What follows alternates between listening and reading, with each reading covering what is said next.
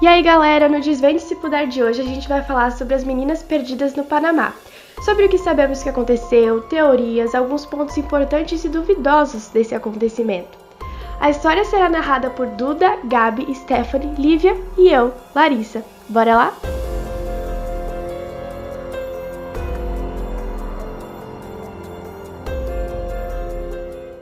Esse caso se trata de duas meninas chamadas Lisanne From e Chris Kramer, de 22 e 21 anos, que foram fazer uma trilha em uma das famosas trilhas da cidade turística de Boquete e nunca mais voltaram de lá.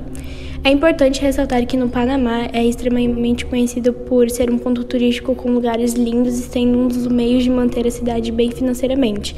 Mas também detalhe que é importante é que lá já foi muito relatado por ser muito perigoso, tendo relatos de agressões contra os turistas, diversos desaparecimentos e é conhecido também por ter uma das tribos mais perigosas do mundo naquela floresta. Esse caso começou em 15 de março de 2014.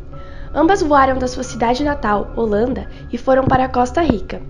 Elas tinham acabado de se formar na universidade, Lisane em psicologia e Cris em educação sociocultural.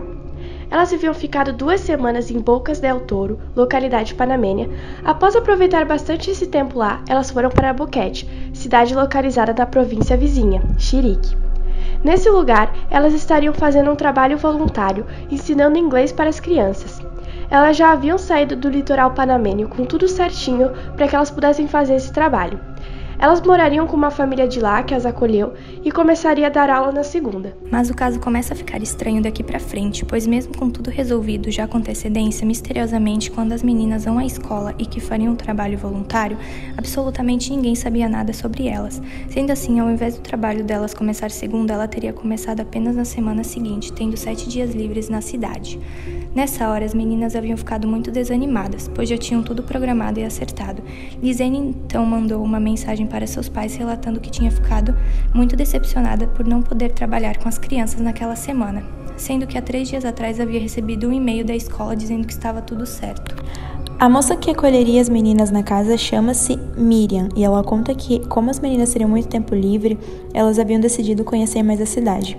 Uma informação que conseguimos é que Lisene tinha asma e no dia 30 de março estava sentindo dor de garganta, mas da mesma forma as meninas decidiram fazer um passeio.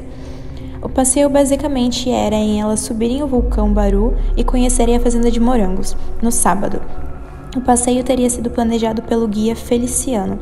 Segundo um dos pais das meninas, elas não teriam mais nada para fazer naquela semana. Por algum motivo, as duas quiseram explorar sozinhas. A trilha é o pianista.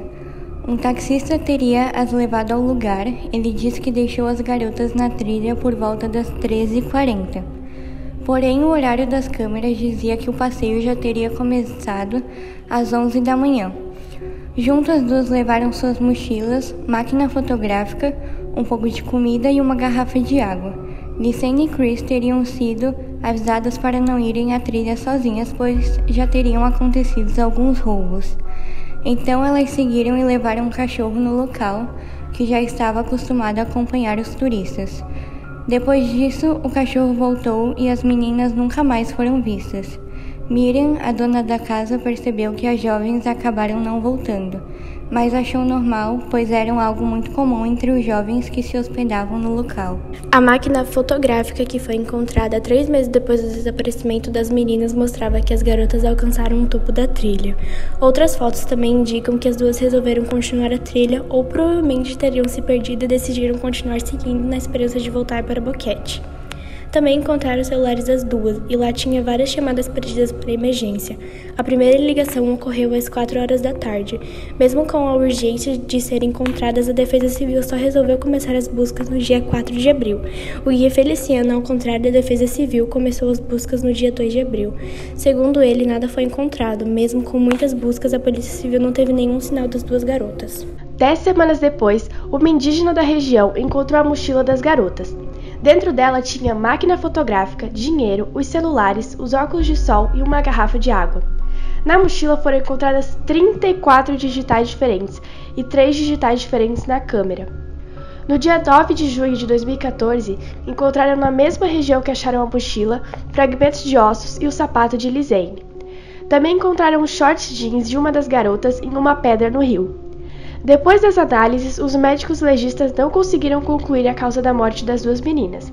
Não havia marcas ou cortes de animais, porém os ossos possuíam traços de cal. Isso explicaria o motivo de estarem tão brancos. Segundo a investigação Panayema, as jovens sofreram um acidente na primeira ponte Macaco, que tentaram atravessar, e depois do acidente, as duas teriam desaparecido no rio e seus restos mortais foram arrastados. Outra incongruência no caso também acreditam na existência de uma terceira pessoa responsável pelo desaparecimento das garotas. As meninas tentaram a primeira ligação para emergência às 16h39. A segunda tentativa foi realizada às 16h49. Os celulares foram desligados e horas depois foram realizadas novas tentativas. Além de tentar ligar para o número de emergência, as duas também começaram a ligar para o 911. No dia 2, elas fizeram quatro tentativas, e mais tentativas foram feitas no dia 5, quando o telefone de Lisanne desligou. A bateria do celular de Chris durou até 11 dias, entre o dia 7 e 10 houveram 77 tentativas de acessar o celular de Chris. A última tentativa foi feita no dia 11, quando o celular finalmente perdeu toda a bateria. É certo que outra pessoa estava tentando acessar o celular delas. Foram encontrados três digitais diferentes no telefone. A câmera dela mostrava que elas haviam tirado algumas fotos enquanto estavam na trilha e que apenas uma havia sido deletada.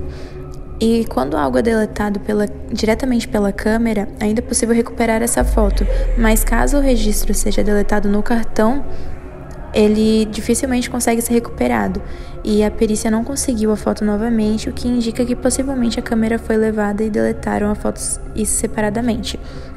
As fotos noturnas eram quase indecifráveis e foram ao todo 90 fotos tiradas, que podem ter sido como tentativa de chamar a atenção de alguém ou para simplesmente fugir da escuridão total da floresta.